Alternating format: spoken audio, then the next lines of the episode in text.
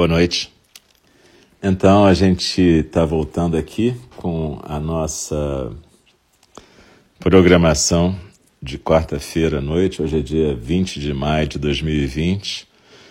Aqui é o nosso Enindi virtual, nosso Zendô virtual, Templo Zen do Cuidado Amoroso Virtual. Eu sou o Alcio, um dos professores de Enindi e responsável pelo templo. E eu agradeço a presença de todo mundo que está praticando nesse momento aqui. Daqui a pouquinho a gente vai começar a fala do Dharma, e a fala do Dharma, na verdade, a gente sempre explica que é um, uma forma de zazen, tanto para quem está na função de professor, como para quem está na função de praticante ouvinte. Então a gente continua na postura de zazen, a gente procura se aquietar na postura, ou na postura oriental, sentado em lótus, semilótus, ou na postura birmanesa no chão, ou na postura ocidental, sentado numa cadeira confortável, mas com a coluna ereta, sem tensão, os pés no chão e as coxas paralelas ao chão. As mãos costumam ficar no colo, a mão direita embaixo, a esquerda em cima e os polegares unidos suavemente no mudra. A gente mantém os ombros soltos, o peito aberto, a cabeça bem equilibrada no pescoço e os olhos suavemente fechados. A gente está.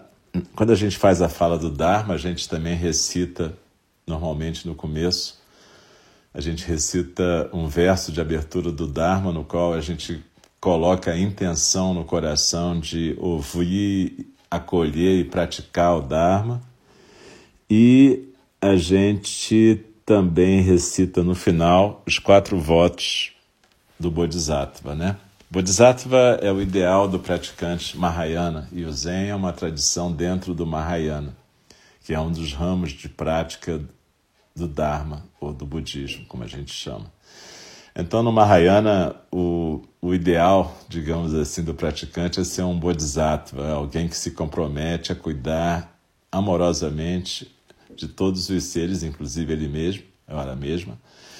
E aí a gente recita esses quatro votos do Bodhisattva no final e depois um pequeno verso de Dogen Zenji, o fundador na nossa tradição no século XIII no Japão, que nos aconselha a estarmos atentos e aproveitarmos o momento presente. Normalmente a fala do Dharma demora uns 15 a 25 minutos aqui, quando é presencial lá no Rio, costuma ser um pouco mais longo. E a gente, normalmente, esses dois versos, tanto o verso de abertura do Dharma quanto os quatro votos do Bodhisattva, a gente repete junto. Se você quiser repetir junto, vai ser muito legal. A gente coloca as mãos como se fossem mãos em prece, que a gente chama de gachô em japonês, como se a gente fosse fazer uma reverência, e a gente repete as três, três vezes o verso de abertura e três vezes os quatro votos dos Bodhisattvas no final. Isso tudo cria intenções e aspirações para a gente, e é bem legal. Para mim funciona, né? Todo dia de manhã, antes de meditar, eu recito votos. Votos que eu criei para mim, votos padrão também, depende do dia, mas em geral tem um pequeno ritual antes da meditação, um ritual para dar o tom do dia, né? Então, galera, eh, a gente vai recitar o verso de abertura do Dharma. Eu vou ler o último trecho do tema da integridade do livro Standing at the Edge, de pé na beira do abismo, da John Halifax Roshi, nossa querida professora lá do Novo México, do PAI. Aliás, vocês podem entrar também no site do PAI, sempre tem palestras, práticas lá, tudo em inglês, naturalmente mas tem algumas que têm espanhol e algumas que têm tradução, enfim. Mas a, a John tem nos ajudado muito com esse texto, né? A gente estudou a primeira, a primeira parte, o primeiro capítulo. O livro é dividido em vários capítulos e subcapítulos. A gente estava estudando o altruísmo, que era o primeiro, e a gente pulou para esse terceiro, que é o da integridade. E provavelmente a gente vai começar o do respeito semana que vem. Tá bom? Então, muito obrigado de novo pela presença de todas e todos. E a gente vai praticar agora.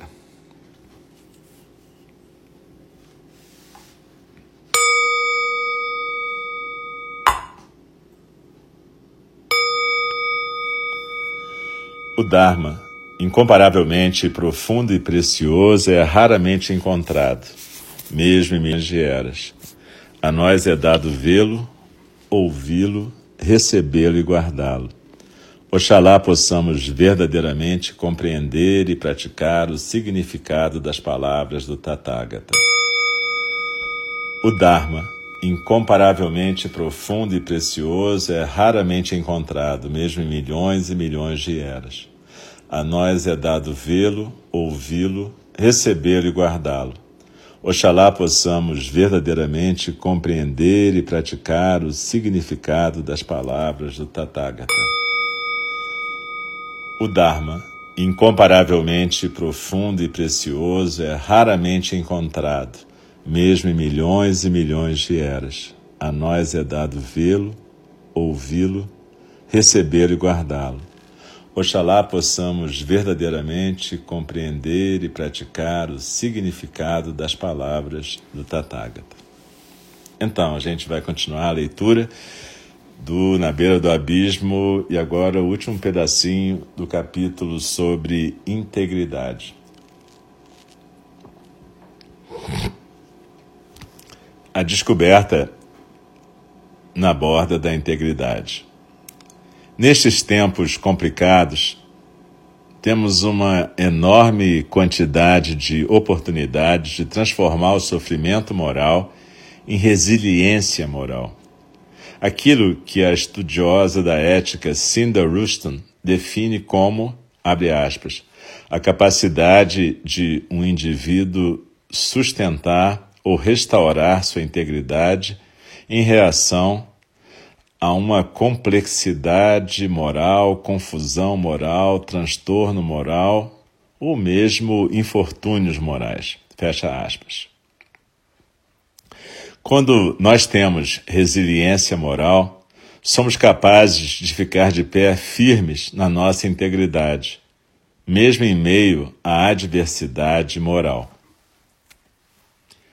Existe uma prática japonesa chamada de kintsukuroi, o que quer dizer concerto dourado.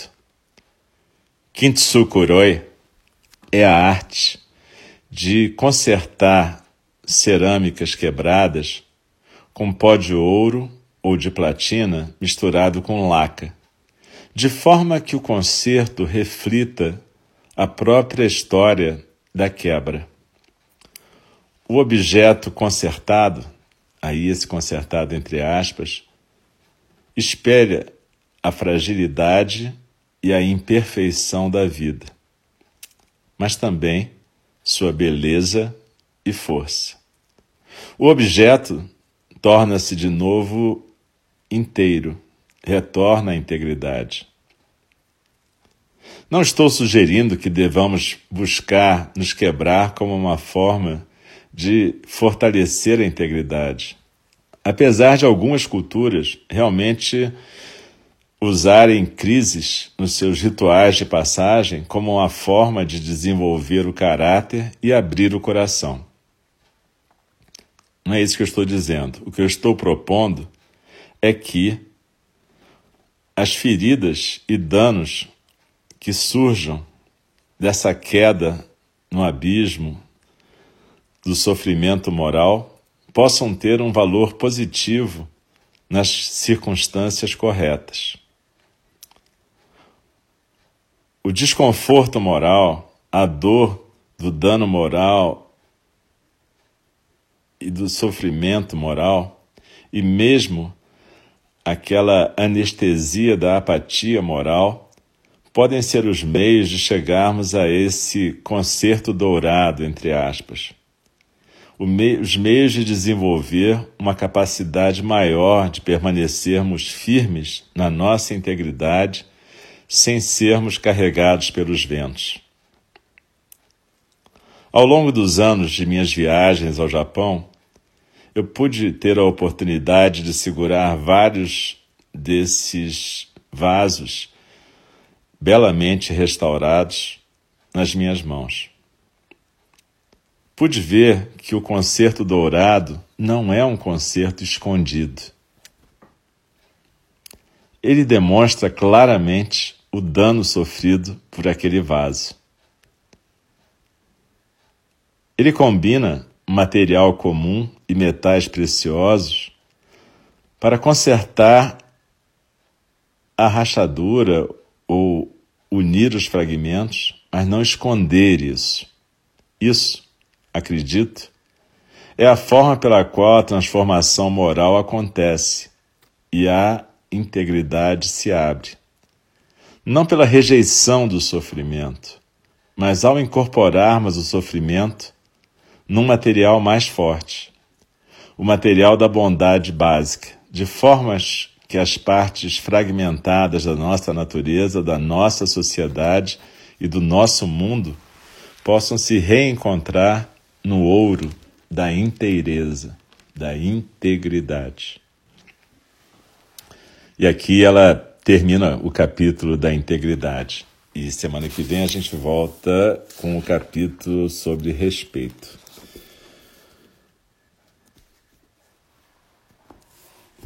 A integridade sofre muito quando a gente está exposto a todos esses ataques diários à nossa sensibilidade moral, quando a gente vê tanta injustiça, opressão, ignorância, homofobia, racismo, tudo que há de pior se manifestando em meio a essa pandemia. É claro que a gente vê também os melhores exemplos de solidariedade, presença atenta, cuidado amoroso, tudo isso está acontecendo e ainda bem que está acontecendo.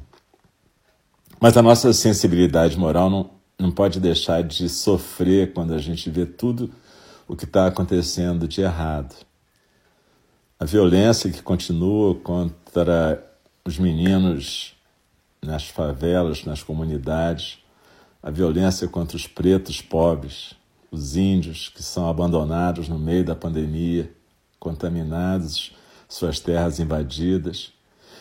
Enfim, é, se a gente está aqui agora é porque a gente tem privilégio, a gente pode estar numa bolha. Isso não é culpa também, nem vergonha, mas o fato é que a gente pode usar e deve usar a nossa prática não para esconder essas coisas da gente mesmo, mas que a gente possa fazer, pegar esse nosso dano, esse sofrimento moral e transformar ele em fonte de força, que a gente possa aumentar a nossa resiliência moral, que a gente não caia no abismo do sofrimento moral, nem no abismo do ódio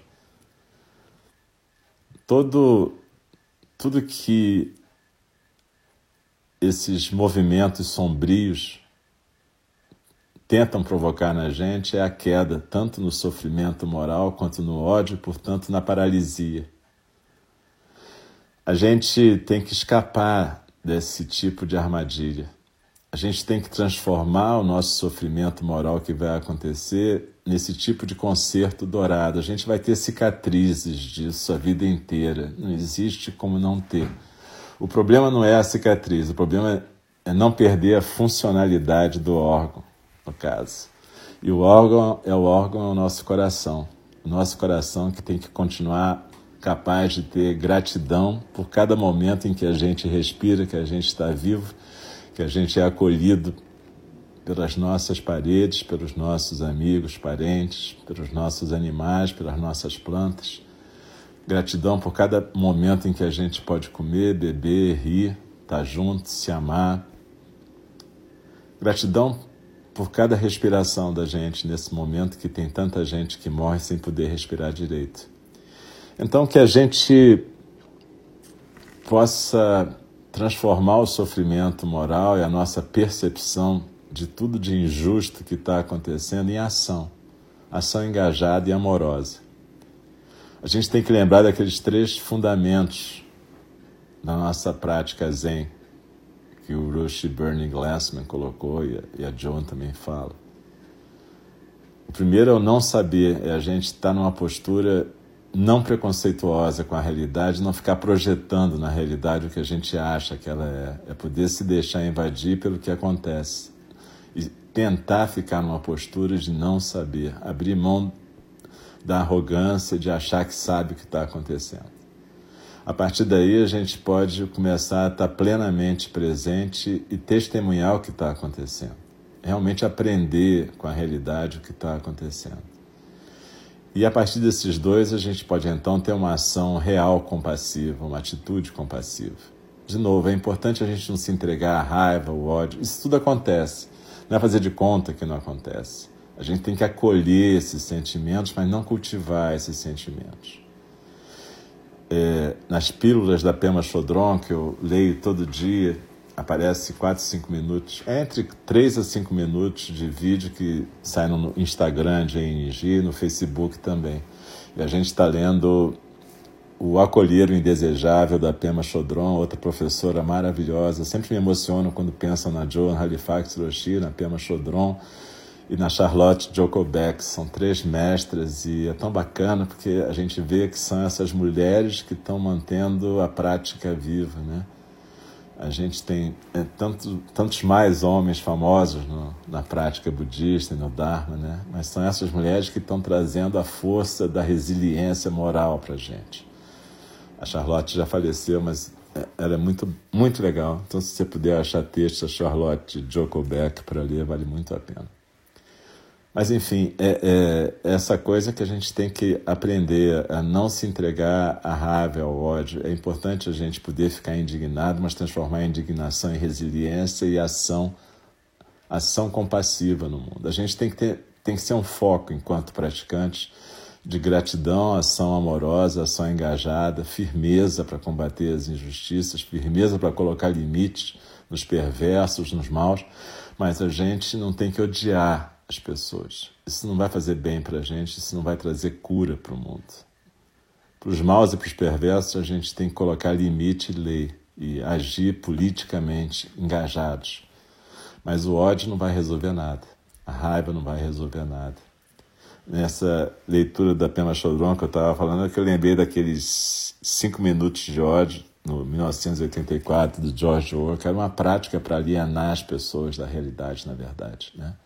Então a gente tem que tomar muito cuidado com o que a gente reverbera nas redes sociais, que a gente possa reverberar gratidão, atenção e ideias de ação compassiva, que a gente não fique reverberando ódio. Para isso já basta essa galera que reverbera ódio, ignorância, estupidez, maldade. Isso eles já fazem, a gente não precisa fazer também. E que a gente possa colocar no coração da gente uma prece, uma oração, se a gente acredita nisso, se a gente tem devoção religiosa, ou então um momento de silêncio e respeito por todos que estão partindo pela doença e pela ignorância do mundo e pela violência também aqui no nosso país. Que a gente possa ter é, respeito por essas pessoas, por essas famílias, por esses lutos tão complicados e que a gente possa ajudar do jeito que a gente puder. Lembra, a gente sempre fala no templo que a ação compassiva e a gratidão começam em casa, a prática começa em casa, né? Então, não importa se você não pode consertar o mundo, mas se você puder ajudar uma pessoa ou outra em volta de você, pô, show. Se puder comprar uma coisa que ajude um pequeno comerciante a funcionar, show. Se você puder doar um pouco da tua grana ou da tua comida para alguém que você conhece, show também. Não precisa ficar procurando grandes ações. Se cada um de nós puder fazer essas pequenas ações, já vai ser bem legal. E quem puder fazer mais, porra, maravilhoso. Show também. Então, gente, que a gente possa ficar em paz, que a gente possa ter gratidão sempre por ter, poder estar junto praticando, que a gente tenha gratidão por tudo que a gente está recebendo e pela nossa própria amizade, por a gente estar tá se sustentando e se apoiando umas às outras na prática aqui. E a gente vai recitar agora os quatro votos dos Bodhisattvas.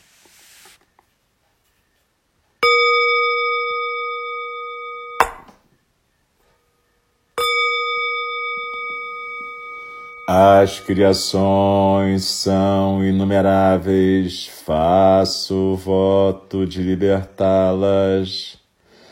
As ilusões são inexauríveis, faço voto de transformá-las. A realidade é ilimitada, faço voto de percebê-la. O caminho do despertar é insuperável, faço voto de corporificá-lo. As criações são inumeráveis, faço voto de libertá-las. As ilusões são inexauríveis, faço voto de transformá-las. A realidade é ilimitada, faço voto de percebê-la. O caminho do despertar é insuperável, faço voto de corporificá-lo. As criações são inumeráveis faço voto de libertá-las. As ilusões são inexauríveis, faço voto de transformá-las. A realidade é ilimitada, faço voto de percebê-la. O caminho do despertar é insuperável. Faço voto de corporificá-lo. Deixe-me respeitosamente lembrá-los. A questão de vida e morte é de importância suprema. O tempo passa e a oportunidade é perdida. Vamos despertar, despertar, preste atenção. Não desperdice a sua vida.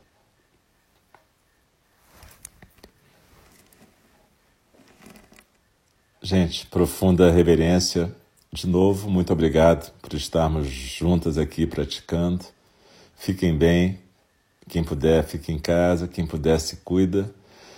E, enfim, gente, muito obrigado mesmo e até a próxima. Não esqueçam que amanhã de manhã e de noite, às 8 da manhã, às 8 da noite, a gente tem prática aqui com o nosso irmão Diego, Alegria do Dharma, e sexta-feira de manhã também às 8. E sábado de manhã às 9 a gente tem a prática para iniciantes com nosso irmão Roberto. Então é isso, galera. Uma boa noite. Descansem, comam, se divirtam, façam o que for possível e dêem uma boa descansada, porque amanhã vai rolar outro dia. Um abraço para vocês e até a próxima.